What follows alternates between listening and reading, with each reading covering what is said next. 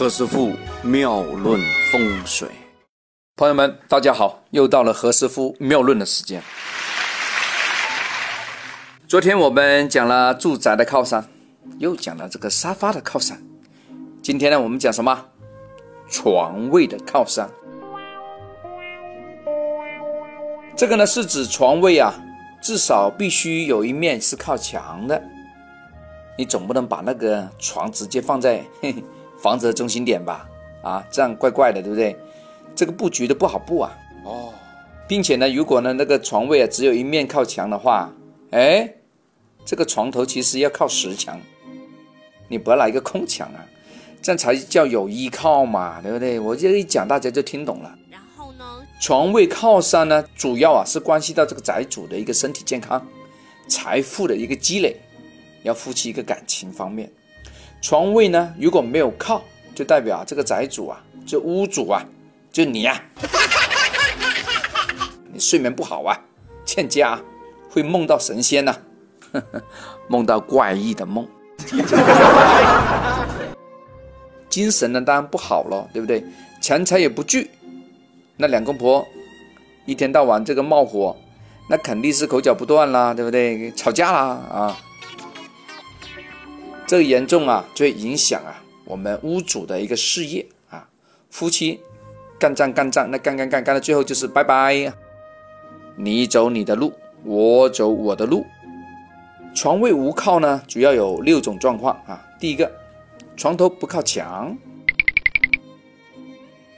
第二，床头对门窗；第三，床头见大梁，哇，横梁压顶啦！我的天哪！第四，床头有射灯。哎，我的朋友们呐，你又不是搞装修的，搞广告的啊，你又不是公司的 logo，你整天拿个射灯照着干嘛？没必要啊。第五，床头挂个巨型的雕塑的画，大油画，没必要啊。即便是结婚照啊，用弄小幅的，不用弄个大大的啊。同学们。你们会怎么做？最后一个床头对镜子，这里面呢就有点呢吓人的那个意思啊。今天我就不讲了啊，大家知道就可以了。把那个六不要，好好的把它重听一下啊。这里面其实有蛮多知识的啊，大家好好弄一弄。好，接下来我们讲办公要有靠山。办公位的靠山呢，直接关系到当事人一个工作效益、工作的业绩。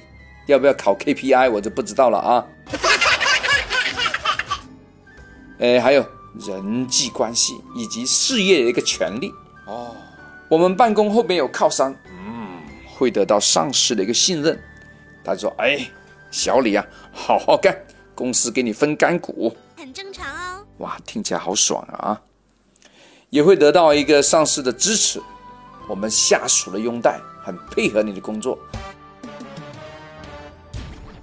那不用说了啊，在我们做事情的时候啊，这事半功倍，你的前途无量啊。然后呢，办公有靠呢，也是办公，我们那个坐后边呢，一定要有石墙哦。办公无靠，话说靠山不利的一个形式啊，哎，大概有哪几种啊？何师傅啊，也在这里跟大家讲一讲啊。第一个，是你坐后见门。哎，你又不是公司的门卫，你你来个见门干嘛？哎，这是不好的啊。第二，坐后见窗，哎，坐后见窗的这个呢是稍微轻微一些。哎，如果那个窗呢是不常开，那无所谓。一般呢我们不是很希望这样哈，特别是落地那种大玻璃窗那更不好哦。